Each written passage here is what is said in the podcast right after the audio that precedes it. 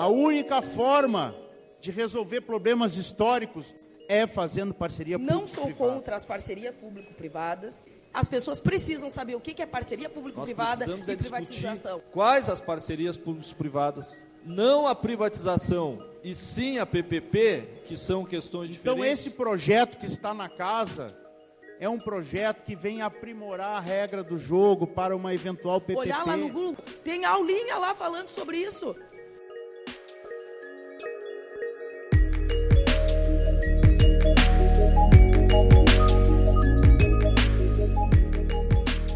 Parcerias público-privadas, as PPPs. Não há um lugar no Brasil onde se comece a falar nisso e não vire polêmica. De um lado, quem defende as parcerias como a única saída para prestar serviços e resolver problemas públicos com rapidez e eficiência. Do outro, quem aponta as PPPs como privatização e uma forma de colocar na mão de empresários a exploração de atividades muito lucrativas e que são obrigação dos governos.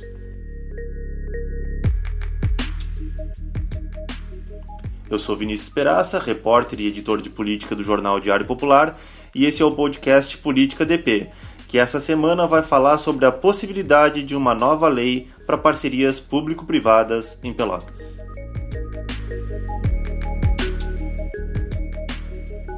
De forma resumida, a PPP é um contrato entre o poder público, uma prefeitura, um governo estadual ou federal, e uma empresa ou consórcio de empresas privadas. O objetivo é que essa empresa ou consórcio assuma imediatamente a prestação de um serviço que, em tese, é problemático para o município ou faça um grande investimento em infraestrutura e manutenção. Em troca desse aporte privado de recurso e do compromisso de um período de 5 a 35 anos, o investidor recebe do governo para isso.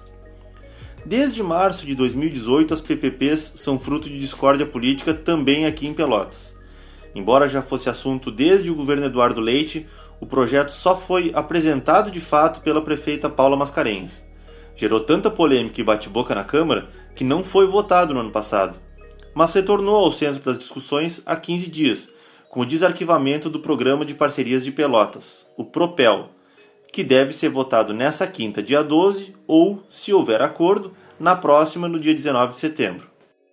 Para entender o que pensam os defensores e os detratores das PPPs, o Política DP ouviu os vereadores Enéas Clarindo, do PSDB, líder do governo Paulo na Câmara, e Marcos Cunha, do PDT, líder da bancada que é a maior entre os partidos de oposição.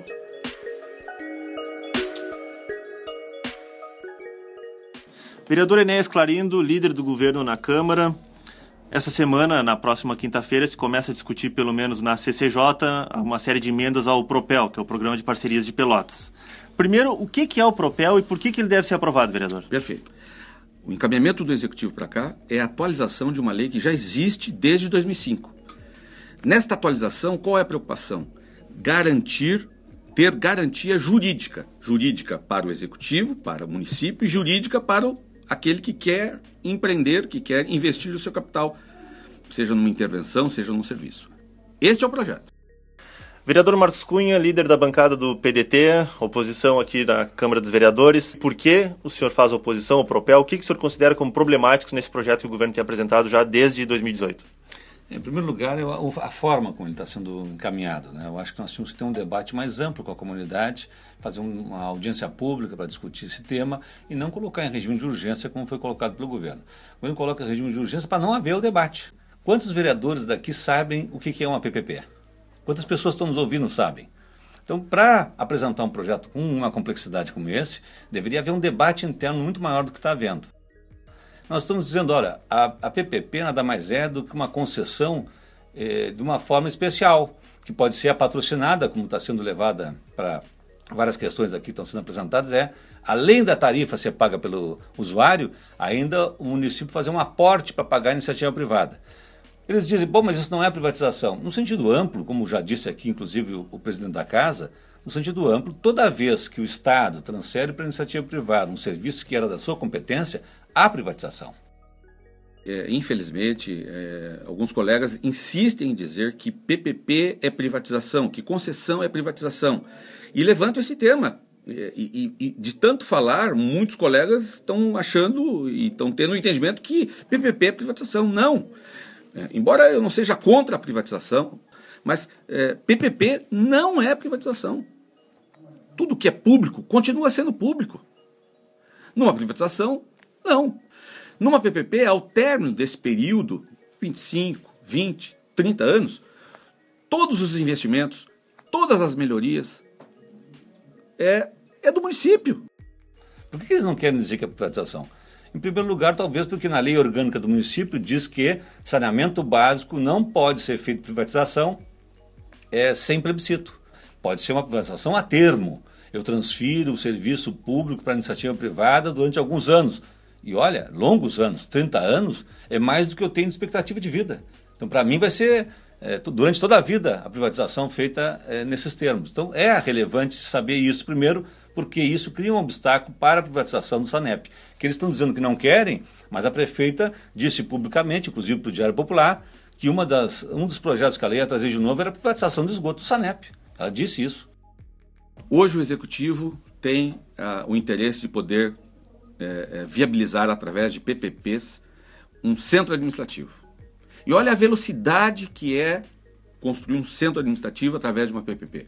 Quer dizer, nós teríamos que fazer quantas licitações, licitação para projeto executivo, licitação para obra, licitação para equipamento, licitação e, e, cada licitação dessa leva no mínimo aí 45 dias. Quer dizer, é, é, será que os, a minha filha vai ver esse prédio erguido e funcionando com todas as, a, a estrutura necessária de um, de um centro administrativo? Através de uma PPP, não. E, claro, nós tivemos aí a preocupação de poder apresentar uma emenda. Nós não, alguns vereadores, né? Inclusive é, vereadores até de oposição assinaram, mas é, para que é, o SANEP não, não estivesse contemplado nessa lei. Bom, não, não, o SANEP está fora, se, se o Executivo necessitar fazer uma PPP no SANEP, e isso eu entendo que nós precisamos, a prefeita entende também que precisa, mas não é essa discussão, não passa por esse governo, não passa, é, nós temos, esse governo tem outras prioridades nesse momento, e é claro, para que a gente possa ter uma tranquilidade e, jogar um pouco de água nessa fervura com relação a essa preocupação de que por trás disso há interesse de privatizar o Sanep. Não há, não há. Por exemplo, a, uma empresa que quisesse vir em Pelotas explorar o lixo, transformar o lixo em riqueza, eu acho que seria uma grande PPP, uma grande parceria. Desde que, o, desde, desde que a iniciativa privada fizesse o aporte de recursos é, novos. O que eu quero dizer com isso? Não dá para nós ao invés de pegarmos nós, o recurso do BNDES, por exemplo, deixarmos para a iniciativa privada pegar o recurso e ainda por cima lucrar em cima dos usuários. Nós sabemos que a iniciativa privada tem que ter lucro. Sempre que eu transfiro um serviço para a iniciativa privada, vai ter um acréscimo do pagamento do lucro da empresa. Eu não sou contra isso acontecer em diversas áreas. Eu não sou contrário a toda e qualquer forma de parceria. Acho que em algumas áreas talvez seja até necessário, porque nós estamos vivendo um momento de crise e nesses momentos de crise nós temos que ter soluções criativas. Por isso que eu fiz várias emendas nesse projeto sob o ponto de vista da, do interesse público. Por exemplo, Aqui só aparece garantias que o poder público dá para a iniciativa privada. Acho que está mal. Acho que a iniciativa privada também tem que dar garantias. Aqui, só, aqui não aparece quanto será a repartição dos ganhos econômicos. Se vai ficar tudo com a iniciativa privada, em percentual menor para o poder público e vice-versa. Diz, bom, 50%.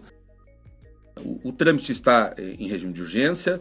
É, teremos que votar esse projeto até é, setembro, até 12 de setembro.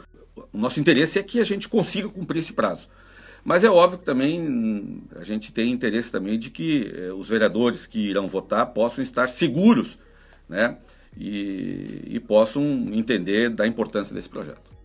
Então, tudo isso são questões complexas. O que eu digo é uma pena que o Poder Público Municipal, o Executivo Municipal, não tenha querido fazer um debate amplo, realmente com os vereadores, com a, com a comunidade, numa audiência pública ou em várias audiências públicas, para nós debatermos esses temas. Uma lei que, que regulamenta um contrato de parceria ela tem que ser boa para o poder público e para a iniciativa privada. E o projeto está sendo encaminhado pelo governo, ele é bom para a iniciativa privada. Não deixa segurança nenhuma, garantia nenhuma para o poder público. Nós somos contrários a isso.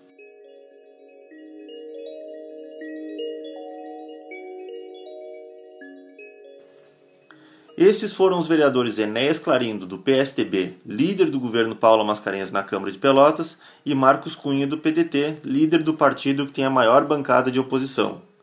Lembrando que nessa quinta, dia 12, uma série de emendas ao Propel serão analisadas pela Câmara, Depois disso, provavelmente na semana seguinte, até o dia 19, o projeto deve ser votado definitivamente em plenário.